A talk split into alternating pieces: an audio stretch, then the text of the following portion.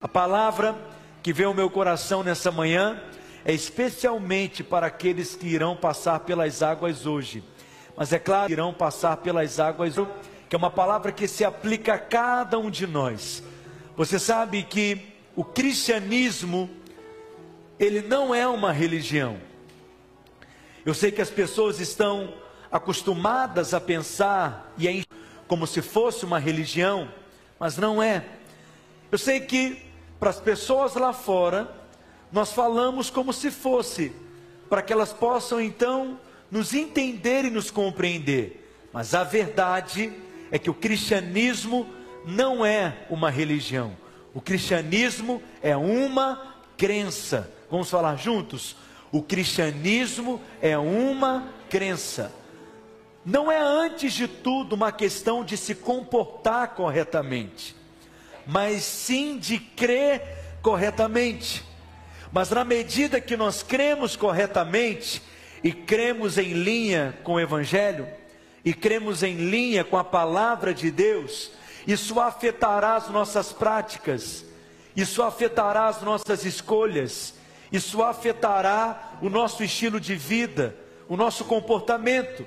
Então, crer corretamente é o que vai gerar em você um viver correto, porque a crença é uma das coisas mais importantes da vida, porque as suas crenças elas afetarão o seu espírito, a sua fé ela afeta o seu corpo, a sua fé ela afeta a sua alma, a sua fé ela afeta a sua vida familiar, a sua vida profissional, a sua fé afeta cada aspecto da sua vida.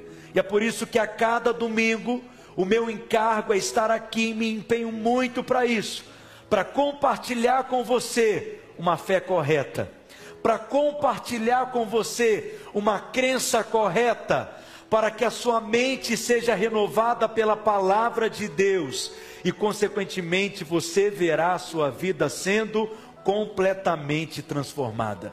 Por que, que a cada domingo eu venho aqui com um encargo no meu coração de liberar algo da parte de Deus para você? Porque eu tenho essa profunda convicção de que se você entender e crer corretamente, você perceberá na sua vida os resultados. Você perceberá na prática os frutos. Portanto, a coisa mais importante é você conhecer qual é a sua identidade em Cristo. E essa nova identidade que você recebeu em Cristo, ela não é baseada em algo que você mesmo fez, mas ela é baseada completamente na obra de Cristo. Então, o que determina a sua identidade não é o seu comportamento, o que determina a sua identidade é uma pessoa e é Cristo. E quando você crê em Cristo, quando você crê na obra do Filho de Deus, você é colocado nele. Portanto, a natureza dele, a vida dele e a identidade dele é compartilhada com você. Alguém está aqui comigo nessa manhã? Então, nós não somos proibidos aqui de dizer aleluia, de dizer glória a Deus, amém? Você é livre, porque nós somos aqui pentecostais. Alguém diz um glória a Deus? Nós fomos ressuscitados com Cristo. Está melhorando. Portanto, a vida que nós vivemos hoje precisa ser uma vida celestial. Se a vida que temos hoje é a vida que Cristo vive em nós, o nosso padrão de vida hoje precisa ser o padrão de uma vida completamente celestial. Só que para você entrar nessa realidade, para você acessar essa realidade, quem está aqui? Você precisa de fé. Hebreus capítulo 10, no verso 38, o autor de Hebreus afirma, leia comigo: Todavia o meu justo viverá pela fé. E por que, que é assim? Simplesmente porque não vemos na maior parte das vezes essa identidade nova. Simplesmente porque na maior parte do tempo essa nova identidade que nós recebemos, para que nós possamos percebê-la, nós precisamos depender exclusivamente de confiar na palavra de Deus. Se Deus diz que eu sou, mesmo que eu não veja, se Deus diz que eu sou, mesmo que eu não sinta, eu creio naquilo que Deus diz que eu sou, e eu vou andar de acordo com aquilo que Deus diz que eu sou, porque a palavra de Deus ela é a verdade. Diga eu sou aquilo que Deus diz que eu sou. Existem duas palavras que são distintas, parecem que são a mesma coisa, mas são diferentes. Diga comigo, fato e verdade. Mais uma vez, diga fato e verdade. Parecem que são a mesma coisa, mas são duas coisas diferentes, segundo a palavra de Deus. Fato e verdade. Então, quando você olha para uma criança, um bebezinho, você olha para aquela criança e às vezes ela não tem a menor importância de ficar na sujeira. Já percebeu? Ela fica suja e ela pega em coisas e a mão fica suja, às vezes o rosto fica sujo, pode ser de chocolate também, né? Crianças às vezes fazem isso. Mas na medida que as crianças crescem, elas não aguentam mais ficar na sujeira. Você sabe que eu estou um especialista agora em bebês? E você olha para o Pedrinho, por exemplo, que quase não tomou banho para vir no culto de manhã, porque a água no meu condomínio acabou, diga aleluia. Mas nós tomamos banho de caneco hoje. Mas tomamos banho, tá bom? Pode me abraçar. Mas você olha para essa criança, não se engane com ela. Tem dia que ela tá com a fralda suja, tem dia que ele tá sujinho, tem dia que ele está cheirando a azedo, porque ele se enche de baba, ele tem uma capacidade enorme de fazer isso. A fralda está cheia, o pé está sujo, como diz a gente aqui, pé de Todd, né? E você olha para aquele bebezinho encardidinho, o Pedrinho às vezes fica encardido, sujinho. Você olha para ele, aparentemente é um porquinho.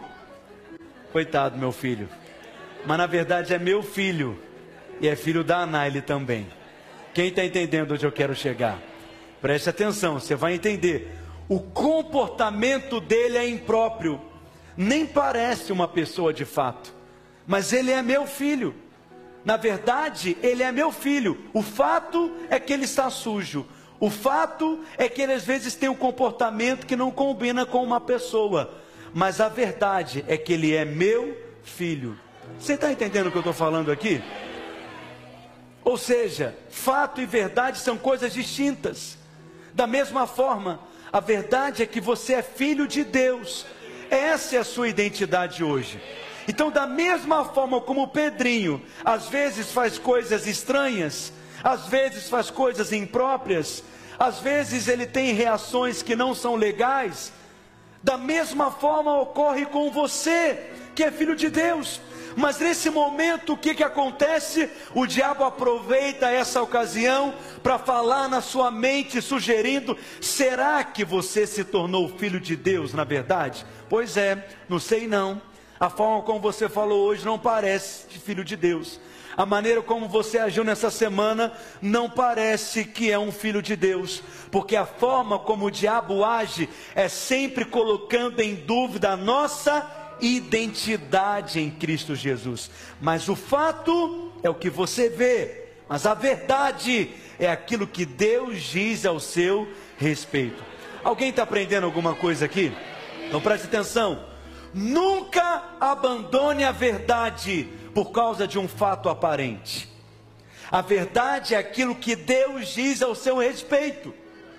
O fato é aquilo que você pode perceber pelos seus sentidos pela visão, pelo tato, pelo paladar, pela audição, você pode perceber os fatos. Isso é fato.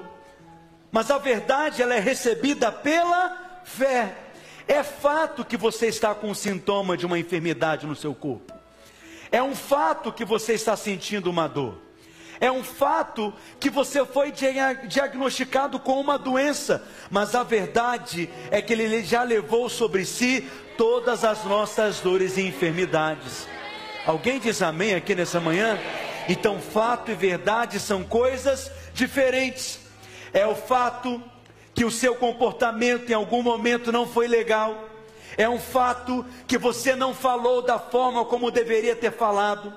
É fato que você não se comportou em algum momento da forma mais adequada, mas a verdade é que você foi feito uma nova criatura e você tem a natureza e a vida de Deus em você. A verdade é que você agora é filho de Deus, você é justo porque foi justificado pela fé. Você é amado porque a prova do amor de Deus é o fato de ter Cristo ter morrido na cruz por nós. Você é santo porque você já foi separado por Deus. Você hoje é aceito e abençoado. Diga amém. Essas coisas todas são a verdade. Por quê? A verdade não é o que você sente. A verdade não é o que você vê, a verdade nem é mesmo o que falaram para você desde a sua infância. A verdade é aquilo que Deus diz ao seu respeito, e você é filho de Deus. Essa é a sua identidade. Aproprie-se hoje da sua identidade pela fé, em nome de Jesus. O povo que diz amém, fala amém junto comigo. Você deve se apropriar dessa nova identidade. Você deve tomar posse dela, porque você recebeu uma nova natureza. E hoje você simplesmente deve andar de acordo com ela, da maneira como lhe é próprio. Ou seja, peixes nadam, porque é da natureza do peixe nadar. Pássaros voam, porque é da natureza do pássaro voar. E hoje, você também recebeu uma natureza, e essa natureza gera em você uma nova identidade. Para ilustrar para você que você não tem mais uma natureza pecaminosa, mas uma natureza de filho de Deus, será que dois homens podem me auxiliar aqui? Dois homens assim corajosos podem subir aqui bem rapidinho. Maravilha. Subam aqui, o Papai Noel e, e o outro Papai Noel. Dois, Acho que está tá errado a, o gorro. Fica aqui, querido. Fica aqui, Marcos, por gentileza. Olhe para cá. Você está vendo esses dois irmãos abençoados aqui? Agora olhe para eles e veja duas mangueiras. Duas o quê? Mangueiras. Então, por um lado, você pode ver uma manga mirradinha, fraquinha, entra no personagem. Sem nenhuma manguinha, não tem nenhuma manga aqui. É uma manga pequena, mirradinha, fraquinha. Não há nenhuma manguinha. Quem está entendendo? Essa mangueira não tem nenhuma manga. Mas por outro lado, nós temos uma outra mangueira grande, forte. Te dei uma moral, hein? Carregada de mangas, lotada de mangas, cheia de mangas. Olha para ela. Deixa eu te fazer uma pergunta. Você está aqui ainda? Qual mangueira é mais mangueira do que a outra? Vou perguntar mais uma vez, o Enem já acabou, mas pode cair no ano que vem. Qual mangueira é mais mangueira do que a outra? Por que nenhuma? Porque o que faz uma mangueira ser mangueira não é a quantidade de mangas que ela tem, mas é a sua natureza. Então as duas são mangueiras da mesma forma, porque as duas possuem a mesma natureza. Da mesma forma você, só que você não era uma mangueira, você era uma pecadeira. E pecadeira produz o que? Pecados. Às vezes você olha para uma pecadeira e não tem nenhum pecado, uma pecadeirinha ali. Aparentemente não tem pecado nenhum, mas é pecadeira, sim ou não? Porque é uma questão de natureza mais cedo ou mais tarde, algum pecado vai aparecer, algum pecado vai se manifestar, porque é a sua natureza. A questão é que quando você crê na obra do Filho de Deus, e é por isso que eu disse que você só pode acessar essa nova natureza, essa nova identidade e realidade pela fé, mas quando você crê, você é arrancado da pecadeira e você é enxertado em Cristo Jesus, que é a videira verdadeira. e a sua natureza ela mudou completamente. Hoje você tem a natureza de Cristo em você. E por isso você foi feito filho e filha de Deus. Essa é a nossa nova identidade em Cristo. Diga aleluia. Então o seu velho homem já foi morto e crucificado com Cristo na cruz. E hoje você tem uma nova vida, a vida de Deus em você, uma nova natureza. Vamos aplaudir os nossos voluntários aqui. Muito obrigado. Então você precisa entender que você não tem mais uma natureza pecaminosa. Porque tem gente que pensa assim: não, eu sou cobra, mas ele me adotou. Preste atenção: Deus não levará filhos da serpente para o céu, não. Deus ele fez um milagre na sua vida. Por mais que esse milagre aparentemente tenha sido invisível, mas ele é muito poderoso e é um milagre muito profundo.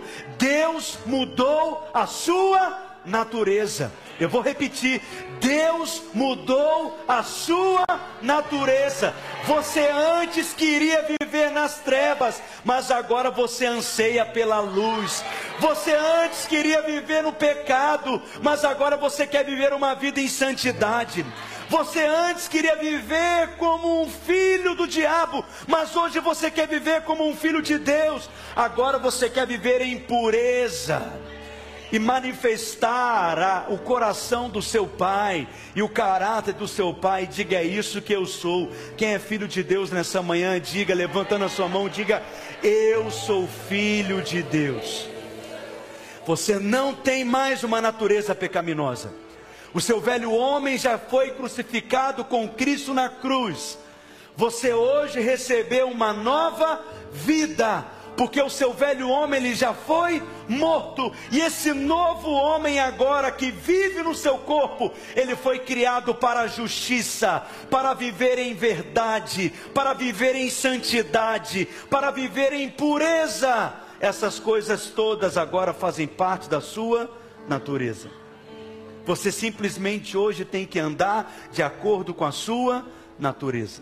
Vou te contar uma parábola bem conhecida, talvez você já ouviu a parábola do escorpião e do sapo. Quem já ouviu? Certa vez, o sapo estava na beira da margem de um lago. E ele queria passar por outro lado, para outra ponta, para a margem oposta. Enquanto ele se preparava para pular no lago, entrar na água e nadar, ele percebeu que um escorpião se aproxima dele que também precisava chegar na outra margem, mas ele não podia chegar sozinho, afinal de contas, o escorpião não sabe nadar. E aí, o sapo, então constrangido, não querendo dar carona para o escorpião, porque sabia que o escorpião ele tem um veneno mortal e ele correria o risco de ser atingido pelo escorpião e morrer. Ele então, constrangido, o escorpião consegue convencê-lo. Deixa eu subir nas suas costas. E aí o sapo responde: Como? Vai que você me dá uma picada e coloca em mim o seu veneno. E o escorpião, então, persuasivo, diz: Você não precisa ter medo, pensa comigo. Se eu te picar e colocar o meu veneno em você, como que eu vou continuar nadando? Eu não sei nadar os dois irão morrer afogados, acredite em mim, eu preciso chegar do outro lado da margem. O sapo então ficou convencido, resolveu dar uma carona para o escorpião. O escorpião então sobe, pula no, em cima do sapo, e quando chegou no meio do lago, naquela parte da correnteza mais forte, mais perigosa, o escorpião não consegue resistir. O que, que ele faz? Dá uma picada no sapo, e o veneno do escorpião começa a entrar na corrente sanguínea do sapo, ele começa a perceber os efeitos do veneno nele, e o sapo morrendo. Ele diz: O que, que você fez comigo? Nós dois juntos agora vamos morrer. Eu vou morrer envenenado e você vai morrer afogado. E o escorpião responde: Porque essa é minha natureza. Ele não conseguiu agir diferente porque aquela era a sua natureza. A sua natureza não é mais uma natureza pecaminosa. porque a sua natureza é a natureza de Deus em você. E hoje você não consegue mais contrariá-la. E quando você contraria a sua natureza, você se sente mal. Você perde a paz. Você não fica confortável. Essa é a prova que você não é mais cobra. Essa é a prova que você é filho do Cordeiro. Essa é a prova que você é filho de Deus. Porque quando o pecador peca, ele não se importa por ter pecado, porque essa é a sua natureza pecaminosa. Mas quando um filho de Deus, ele escorrega na lama, ele não quer ficar encardido, ele quer se lavar completamente, porque a sua natureza é uma natureza de pureza. Quem está aqui comigo nessa manhã? Há dois caminhos para você experimentar vitória. Quantos caminhos? Dois. Você pode experimentar a vitória caindo, experimentando quedas e sentindo uma angústia muito grande por ter caído e um enorme mal-estar. Ou você pode experimentar a vitória pela palavra que tem te alimentado e a revelação que você tem recebido no seu espírito. Mas uma coisa é fato: você é um novo homem e hoje você vai andar de acordo com a sua nova natureza. Porque quando você contraria a sua natureza, você perde a paz. Tem gente que pensa que a mensagem da graça que nós pregamos leva as pessoas a viverem uma vida torta. Tem gente que nos acusa dizendo: olha, aquela igreja parede preta, da mensagem da graça, da porta larga. Veja, aquela mensagem induz as pessoas ao pecado. Infelizmente, Algumas pessoas falam isso a respeito de nós. Mas por que que falam isso? Porque escutaram apenas uma parte da mensagem. A primeira metade. Qual que é a primeira metade da mensagem? É que você de fato é perdoado. Que o seu passado ele foi apagado, que do seu pecado Deus não se lembra mais, e o sangue do Cordeiro te perdoou, te justificou, e você hoje é justo. Está vendo? Qual que é a motivação agora que um crente vai ter para viver em santidade, sabendo que ele já é perdoado? Qual que é a motivação que agora um crente vai ter para viver em pureza, se ele já sabe que até os pecados que ele nem cometeu ainda, Jesus já os perdoou de todos eles. É por isso que essa mensagem leva as pessoas ao pecado. O problema é que você ouviu apenas a primeira parte, a primeira metade. A mensagem do Evangelho, a primeira parte é que você hoje é perdoado. Diga eu sou perdoado. Mas tem uma outra parte, uma outra metade, qual é? Aquele que é perdoado, aquele que crê, o Espírito de Deus passou a habitar dentro dele. E o Espírito de Deus dentro dele fez dele uma nova criatura. E ele tem uma nova natureza. E ele não quer viver no pecado mais. Diga amém. 2 Coríntios capítulo 5, verso 17, leia comigo bem forte, para tremer esse auditório aqui, diz assim: E assim, se alguém está em Cristo, quem está em Cristo aqui nessa manhã? Ele é uma nova criatura, as coisas antigas já passaram, e eis que se fizeram novas. Isso não tem a ver com religião, isso não tem a ver com uma igreja Pode ser a sua igreja na cidade, pode ser a sua igreja no seu bairro, pode ser a sua igreja na sua rua, não importa. Se você crer em Cristo, você recebeu uma nova natureza. E você foi feito filho de Deus. Diga aleluia. Essa é a realidade que Cristo trouxe para dentro de você. Você recebeu uma semente, a semente de Cristo. E essa semente, ela cresce em você.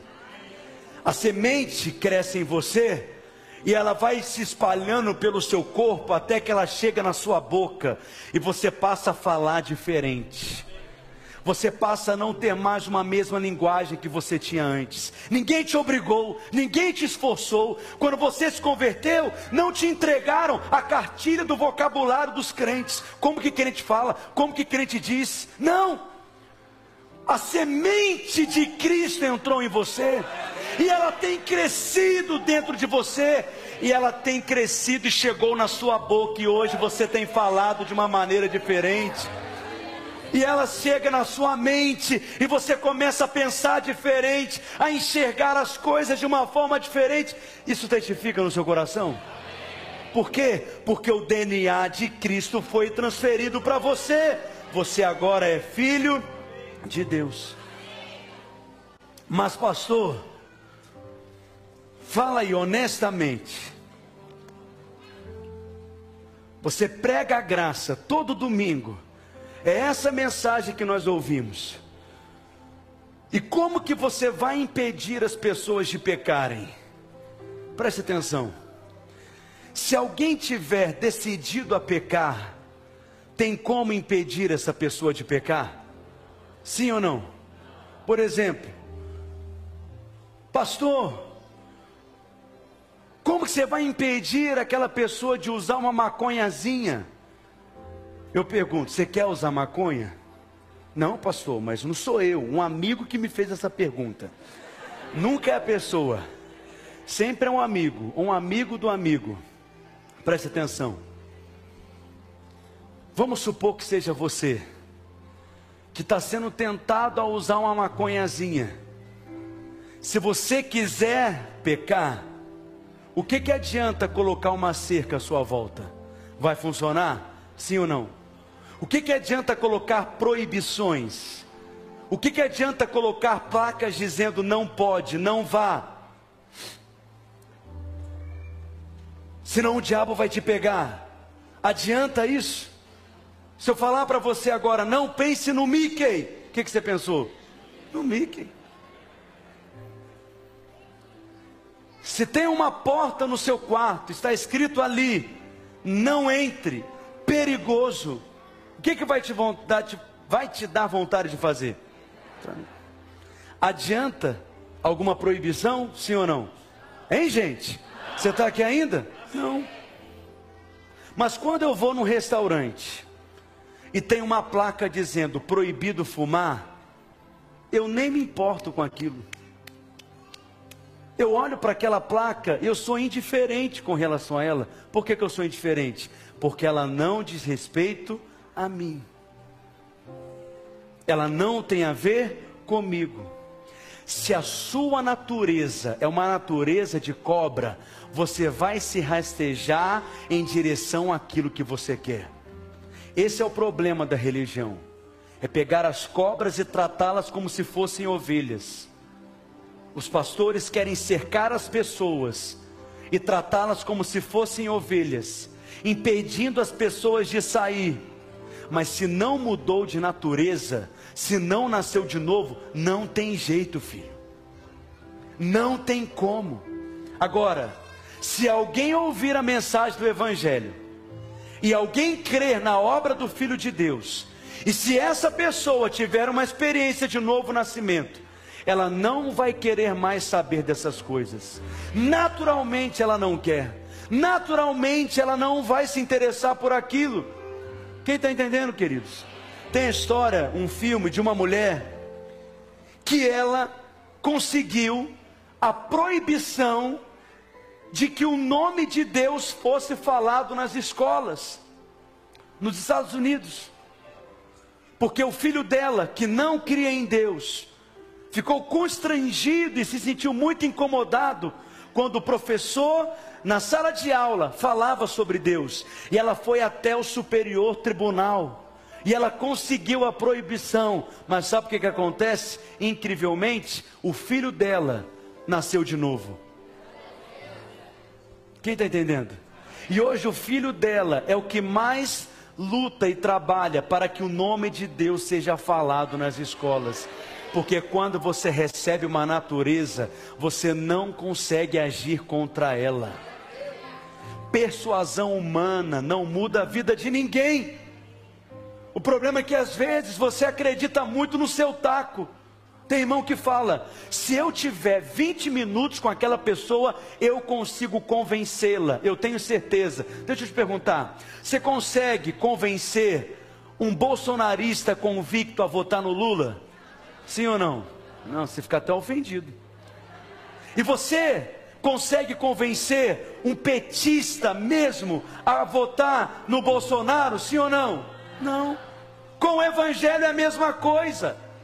Se ele não nascer de novo, mais cedo ou mais tarde, ele vai desistir. Mas se ele nasceu de novo, ele recebeu uma nova natureza. E consequentemente a sua vida irá mudar o seu estilo de vida irá mudar e o seu hábito irá mudar. Quem está entendendo? É claro que o discipulado pode ajudá-lo. Vou te fazer uma pergunta: você está aqui ainda?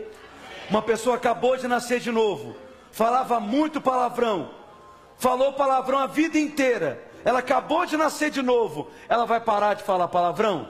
Sim ou não? Não. Ela vai continuar falando palavrão? Vai. De o que, que ela precisa? De um discipulador, dizendo para ela: olha, aqui a gente não fala palavrão. Quando você tem vontade de falar um palavrão, você fala misericórdia. Quem está entendendo? E aí, quando ele dá uma topada no pé na quina da porta, o que, que ele fala? Misericórdia. Aí você está no trânsito, alguém te dá uma cortada, você fala, vai para misericórdia, filho da misericórdia. Então fala para o seu vizinho, o discipulado ajuda, mas tem que ter uma nova natureza. O discipulado nos ajuda ensinando como que a gente se comporta na casa, como que os filhos se comportam na família. Então deixa eu te ensinar algo muito importante. Quando nós vivemos na nova aliança, nós não podemos viver mais com a mentalidade da antiga aliança porque isso gera sérios problemas espirituais na sua vida. Quando você vive na lei, você faz para ser. Repita comigo: quando eu vivo na lei, eu faço para ser. Mas quando você entende o Evangelho, você é, e por isso você faz. Quem está entendendo? Quando você vive por merecimento, você faz porque você quer se tornar. Mas quando você crê no Evangelho, sabe que é filho de Deus, você faz porque é isso que você é. Quem está entendendo a diferença? Quando você vive na lei, eu tenho que obedecer a Deus para que eu seja feito justo. Se eu seguir esses cinco passos, eu vou ser santo. Tudo depende daquilo que eu faço. Tudo depende do meu comportamento. Eu faço, eu me esforço para me tornar. Se você vive assim, você ainda está vivendo com a mentalidade da antiga aliança. É fazer para tentar ser. E há muitos crentes que andam assim. A maior parte das igrejas que estão pregando agora, infelizmente, os pastores estão pregando o que as pessoas precisam fazer para serem abençoadas o que as pessoas precisam fazer para então serem aceitas por Deus. Mas existe algo além de crer no Filho de Deus para ser abençoado? Não, porque você, quando crê, já é abençoado com toda sorte de bênção espiritual nas regiões celestiais em Cristo Jesus. Mas, pastor, não é bem assim. É porque o crente o tempo inteiro ele quer cumprir regras, ele quer fazer coisas, ele quer seguir passos, para então, quem sabe, ele vai se tornar santo. Então, quem sabe, ele será justo. Então, se ele se esforçar, ele poderá ser salvo. Quem sabe, ele pode se tornar um bom marido, uma boa esposa, um bom pai e ser aceito. Ele se esforça para fazer, só que ele nunca consegue. Então, ele sempre tem o um sentimento de insuficiência e carrega uma culpa o tempo inteiro. Ele vive em altos e baixos na sua vida e ele sempre percebe que, por mais que ele tenha se esforçado para fazer, ele ainda não fez o suficiente, ele ainda não fez o bastante. A nova aliança é o inverso disso, porque na nova aliança você já começa com um faça, ou com um já está feito, com um já está feito, porque nós vivemos na nova aliança a partir daquilo que Cristo bradou na cruz quando ele disse: está consumado. Vamos falar juntos? Está consumado. Esse é o nosso ponto de partida. Quando nós nascemos de novo, isso tudo já faz parte do seu pacote. Você já é perdoado, você já é aceito, você já é amado, você já é justo, você já é santo. Eu já estou dizendo que você já é favorecido e você é abençoado. Essas coisas não são o nosso alvo, não é o alvo que eu quero alcançar na minha vida, não é o alvo que eu vou me esforçar para um dia, quem sabe eu chegarei lá. Não é assim. Esse é o nosso ponto de partida e não o nosso alvo de chegada. Eu já sou perdoado, porque o sangue de Cristo me perdoou. Eu já sou justo, porque eu já recebi o dom da justiça. Amém, queridos? Deixa eu te fazer uma pergunta. Jesus teve que pecar para levar sobre si os nossos pecados e a nossa natureza pecaminosa? Jesus teve que pecar para se tornar pecado? Não. Da mesma forma, você não teve que praticar justiça para se tornar justo. A justiça dele é colocada em mim, assim como o meu pecado foi colocado nele. Eu começo então essa jornada porque eu sou. Levanta a sua mão e diga: Eu sou justo. Eu sou filho. Eu sou uma nova criação. Eu sou mais do que vencedor. Amém, queridos? Mas, pastor, na nova aliança então não tem luta, não tem batalha espiritual? Tem sim, mas essa batalha é para você permanecer e não abrir mão de nenhum milímetro de qual é a sua posição em Cristo Jesus, e é uma posição de vitória. Pastor, me explica melhor então, por que, que a Bíblia diz que nós devemos praticar as boas obras? Veja comigo o que está escrito lá em Hebreus, no capítulo 6. Nós vamos ler do verso 1 em diante. Hebreus, capítulo 6, verso 1. Vamos ler? Bem forte. Por isso, pondo de parte os princípios elementares da doutrina de Cristo, deixemos-nos de levar para o que é perfeito, não lançando de novo a base do arrependimento de obras mortas. Aqui está falando de arrependimento de pecado, sim ou não? Está falando de arrependimento de obras mortas. Diga comigo, obras mortas. Mas por outro lado, veja o que está escrito em Efésios capítulo 2, versos 8 em diante. Nós lemos esse texto hoje, no início do culto. Diz assim: Porque pela graça sois salvos mediante a fé, e isso não vem de vós, é dom de Deus, verso 9, não de obras, para que ninguém se glorie. Agora olha o verso 10: Pois somos o que? Feitura dele, criados em Cristo Jesus, para quê? Para boas obras. Diga, eu fui criado para boas obras.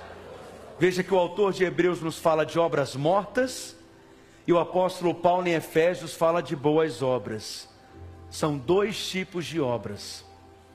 Antes de você se converter, alguém te falou em algum momento que para você ser salvo, para Deus te aceitar, para Deus te abençoar, você tinha que pagar uma penitência, você tinha que dar esmola para alguém, você tinha que dar comida para quem tem fome, você tinha que ajudar crianças, por exemplo, né, que estão passando por alguma necessidade e que você tinha que orar muito, e tinha que subir uma escadaria de joelhos e mostrar muito sofrimento para Deus, e ajudar os doentes, e você tinha que procurar ser uma pessoa boa, para que você possa então se tornar, sim ou não? Você já ouviu isso?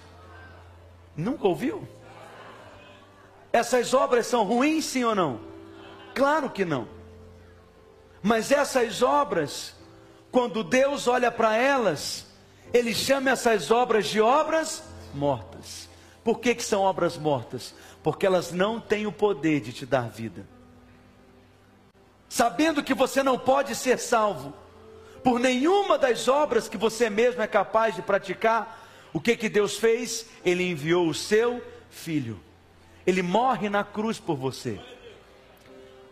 E ele desceu ao inferno, mas ele ressuscitou dentre os mortos e hoje ele está vivo e assentado à direita de Deus. E agora o que, que você precisa fazer? Crer nele. E quando você crê, você é feito filho de Deus.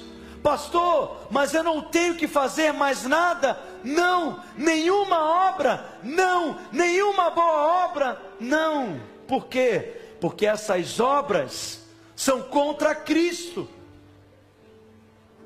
Porque se uma pessoa, por ter praticado boas obras, ela acha que não precisa mais crer em Cristo, ela está desfazendo aquilo que o Filho de Deus fez na cruz. Cristo não precisava ter vindo, bastava você praticar boas obras. Mas quando você sabe que nada do que você é capaz de fazer é suficiente, você precisa clamar por um Salvador, e você precisa clamar por Cristo. Quem está entendendo o que eu estou dizendo, gente? E aí, quando você sabe que se tornou filho de Deus, e que você tem a natureza de Deus em você, e é isso que você é hoje, por consequência, o que que você vai praticar? Boas obras. Quem está entendendo a lógica do céu? Deixa eu fazer uma pergunta. Alguém aqui comprou uma dessas 400 cadeiras hoje para ser salvo? Sim ou não? Cedeu o seu dízimo para ser salvo? Você lidera uma célula para ser salvo? esses irmãos e irmãs serão batizados hoje para serem salvos? Não. Por quê? Porque essas obras não são suficientes para nos encher de vida, mas porque recebemos vida, crendo na obra do Filho de Deus, hoje naturalmente nós praticamos boas obras. Quem está entendendo o que eu estou dizendo? Deixa eu só piorar uma coisa aqui para você para desfazer o nó na sua cabeça. Pastor, é possível existir obras mortas na vida de um crente? É possível ou não? Sim, é possível. E isso é o que vai dar o maior boró no dia do tribunal de Cristo. Porque muitas das obras que nós fazemos hoje, nesse dia, será consumida pelo fogo. Muitas das boas obras que nós fazemos hoje, Cristo destruirá no dia do tribunal de Cristo. Quando você chegar lá, Deus vai destruir, será consumida pelo fogo, porque Deus não aceita obras mortas. Por que, que Deus não aceita obras mortas? Porque elas negam a eficácia do sacrifício de Cristo. Então, um crente, ele pode produzir obras mortas, sim ou não? Sim, Vou te dar um exemplo. Imagina um líder de célula que lidera a célula toda semana, mas ele vive com essa mentalidade de meritocracia. Ele vive com a mentalidade da antiga aliança. Ele faz para tentar se tornar. Lembre-se que aquele que vive na graça, ele é, por isso ele faz. Então pensa aqui comigo. Ele está liderando célula, só que ele não tem a certeza que ele é amado. Então ele quer liderar muito bem essa célula, para quem sabe Deus possa passar a amá-lo. E ele se esforça muito para ele então se sentir amado por Deus. E ele quer viver uma vida muito santa, uma vida muito justa, para então ser aceito por Deus e ser abençoado por Deus. Aí o que, que ele pensa? Eu preciso fazer algo. Eu vou então liderar uma célula, porque aí Deus vai ver o quanto que eu estou me esforçando para ser aceito. E aí por consequência ele vai me aceitar. Ele está liderando uma célula, mas ele está praticando uma obra morta. Porque ele quer fazer para tentar ser. Agora pense o inverso disso. Eu sou que eu sou, eu sei que eu sou amado pelo Pai. Eu não apenas sei que eu sou amado, mas eu sinto que eu sou amado. E eu fui abençoado com toda sorte de bênção espiritual. E eu já sou santo, eu já sou justo. Os céus estão abertos sobre mim. E aonde eu chego, a bênção de Deus chega. E aonde eu toco, floresce e prospera. Eu fui tão abençoado, eu preciso compartilhar aquilo que eu tenho recebido. Ou seja, eu vou liderar uma célula. Quem está entendendo? Alguns tentam fazer para tentar se tornar, outros fazem porque é o que já são, já é a sua natureza. Você já experimentou o amor de Deus? Você sabe que é amado.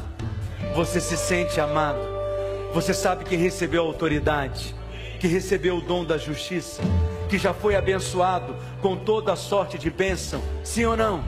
Então você quer manifestar boas obras. Amém, queridos? Fique de pé no seu lugar. Pastor, na nova aliança, então eu não tenho que fazer mais nada. Eu acabei de falar que porque nós somos filhos de Deus, nós praticamos o que? Boas obras. O Novo Testamento fala de muitas coisas que nós temos que fazer. De Mateus Apocalipse, olhe para mim, você vai perceber muitas coisas que você tem que fazer. Está cheio de coisas que o apóstolo Paulo diz que nós devemos fazer, por exemplo. Eu chamo isso, e você já me ouviu falar sobre isso em algum momento, dos imperativos e indicativos. Diga comigo, imperativo e indicativo. Quem lembra do ensino médio ou da época da escola, em que você aprendeu sobre os tempos verbais? Quem é bom em português aqui? Qual que é o tempo?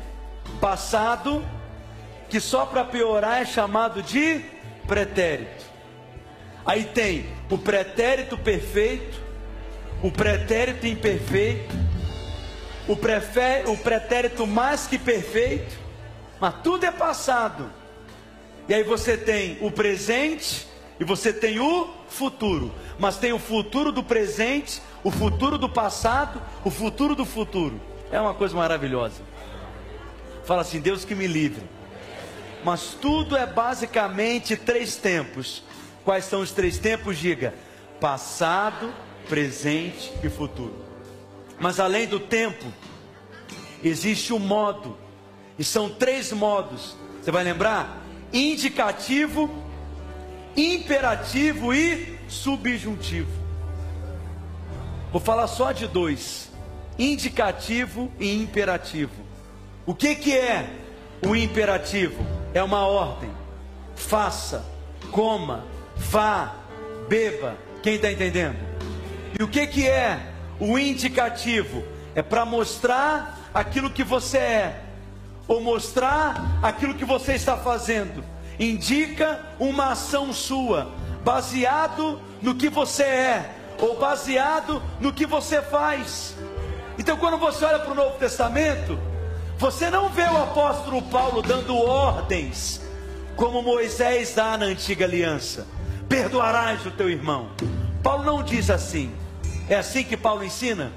É assim que Paulo escreve? Como que ele escreve aos Efésios? Assim como Deus em Cristo te perdoou, perdoa agora. Quem está entendendo? Tem duas coisas aqui nessa frase, nessa afirmação de Paulo assim como Deus em Cristo te perdoou, então o que que você é hoje? Perdoado. Diga eu sou perdoado. Ser perdoado é o indicativo. E com base no indicativo, agora sim, o imperativo, perdoe. Porque você foi perdoado, perdoe. Porque você é amado, ame. Porque você foi aceito, aceite porque você vive isso, você pode praticar. Quem está entendendo o que eu estou dizendo? Uma vez que você entende o que você já é, você pode seguir a ordem divina, porque toda ordem é baseada naquilo que você já é, e você tem que agir apenas de acordo com a sua natureza. Deixa eu te perguntar: é difícil cumprir algo que nós já somos? Sim ou não? Uma vez que você é homem, haja como homem. O que, que eu sou? Homem. Você acha que eu me esforço para ser homem? Será que eu fico me vigiando na hora que eu vou me arrumar para o culto, para não abrir o lado errado do guarda-roupa? Vestido é para mulher, vestido é para mulher, tá amarrado, larga essa saia. Usa cueca, é calça. Quem está entendendo o que eu estou dizendo? Por quê? Porque você não tem que se esforçar para agir de acordo com aquilo que você é. Essa é a sua natureza. Então simplesmente viva de acordo com a sua natureza. Eu sou filho da luz. Amém, meus irmãos? Eu não tenho trevas na minha vida. Eu sou filho da ressurreição. Não há mais morte na minha vida. Eu sou filho do Pai. Eu não ando sozinho. Eu não ando abandonado. Eu não fui rejeitado. Eu sou aceito. Eu tenho um Pai que me ama. Eu sou filho da eternidade. Por isso nunca quero que a pregação termine. Diga, eu sou filho de Deus. Você tem um nome, você tem uma natureza, você tem uma família. Carregue o nome da sua família, porque é isso que você é. Você é filho de Deus. E para a gente encerrar, vamos ler juntos Romanos capítulo 6, verso 1 em diante, até o verso 14, bem forte, todos juntos. Levanta a sua voz, diga comigo: Que diremos, pois? Permaneceremos no pecado para que seja a graça mais abundante? De modo nenhum. Como viveremos ainda no pecado? Nós, os que para ele morremos, ou porventura ignorais que todos nós que fomos batizados em Cristo Jesus, fomos batizados na sua morte?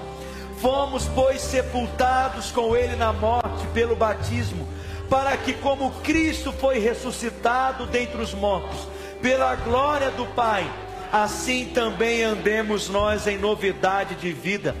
Porque se fomos unidos com Ele na semelhança da Sua morte, certamente o seremos também na semelhança da Sua ressurreição. Sabendo isso, que foi crucificado com ele o nosso velho homem, para que o corpo do pecado seja destruído, e não sirvamos o pecado como escravos, porquanto quem morreu está justificado do pecado.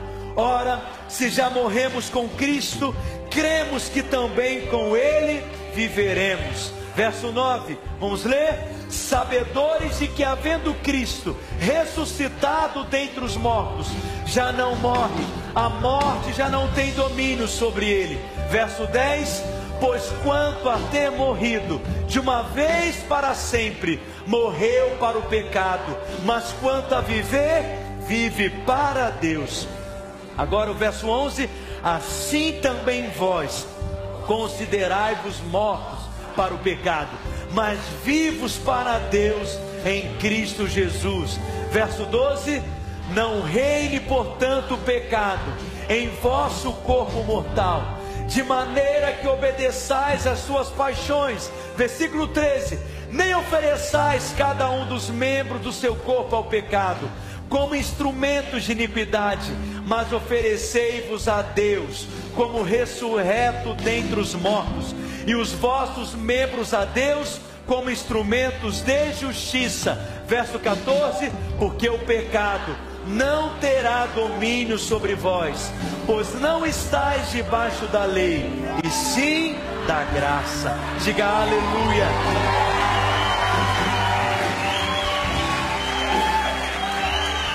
Diga comigo: o pecado não tem mais domínio sobre mim, porque eu não estou debaixo da lei, e sim da graça.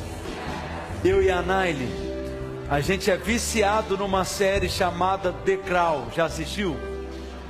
Sobre a rainha da Inglaterra, a rainha Elizabeth. E quando ela era jovem, ainda princesa, um dos episódios da série fala que antes dela assumir a coroa, ela era, de uma certa forma, é, extrovertida, sorridente, mas de repente, uma das pessoas lá responsáveis pela nobreza, pela realeza, disse as seguintes palavras para ela: Majestade, a senhora vai governar o maior império das trevas, aonde o sol sobre ele nunca se põe. A senhora vai se tornar a rainha da Inglaterra, e a senhora vai governar sobre todo o império não é próprio a senhora ficar mostrando os dentes. Não é próprio a senhora sorrir e se expressar e demonstrar um sentimento dessa forma. Sabe o que, é que acontece? Ela mudou. Ela se tornou mais compenetrada, mais contida. Ela mudou. Agora eu pergunto para você, por que, que ela mudou?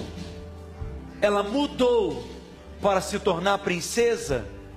Ou ela já era princesa antes? Ela já era princesa. Mas porque ela era princesa, ela resolveu mudar para que o seu comportamento se harmonizasse com aquilo que ela já era. Eu não tenho que me tornar aquilo que eu já sou, mas eu vou me comportar à altura daquilo que eu sou.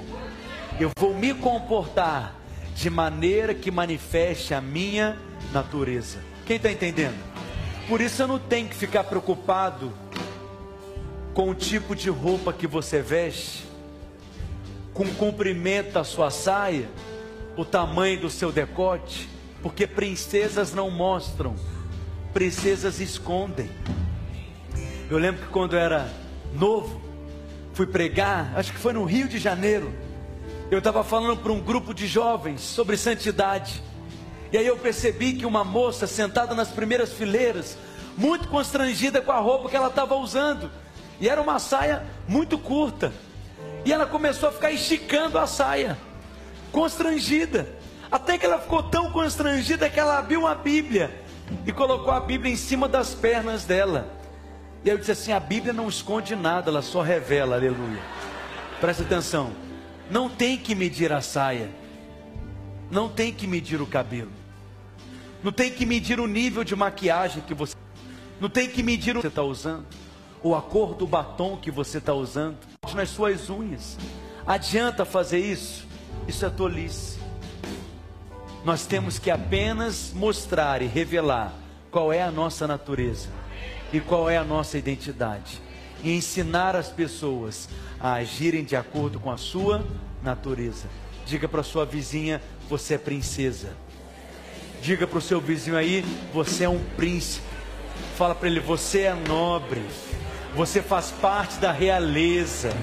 Você é filho de Deus. Viva de acordo com isso ande de acordo com isso, fale de acordo com isso, se vista de acordo com isso, porque é isso que você é. Mas, pastor, eu nasci de novo, mas eu ainda tenho alguns comportamentos que não combinam com a nobreza. É verdade, é possível, mas acredite, a sua natureza vai se manifestar plenamente. Sabe qual é a sensação às vezes? Não sei se você já ficou muito tempo dentro de um navio, dentro de um barco ou de uma barca. E quando você fica muito tempo, algumas horas ali na água, e você pisa depois de um tempo em terra firme, parece que você ainda está no mar. Mas em algum momento, acredite, vai se estabilizar. Você está entendendo? Você já chegou em terra firme. Você já chegou na casa de Deus você já faz parte da família. Por mais que você ainda tenha essa sensação diferente, acredite, você já está em terra firme. E essa nova natureza, ela vai se manifestar. Porque é isso que você é. Você é filho de Deus. Nós não fazemos para tentar ser, porque somos. É por isso que fazemos. Porque somos filhos de Deus. Quem é filho de Deus aqui? Todos podem se assentar e apenas esse Cristo e que a do Espírito Santo esteja sobre você, sua casa, sua família, sua célula hoje para todos sempre. Amém.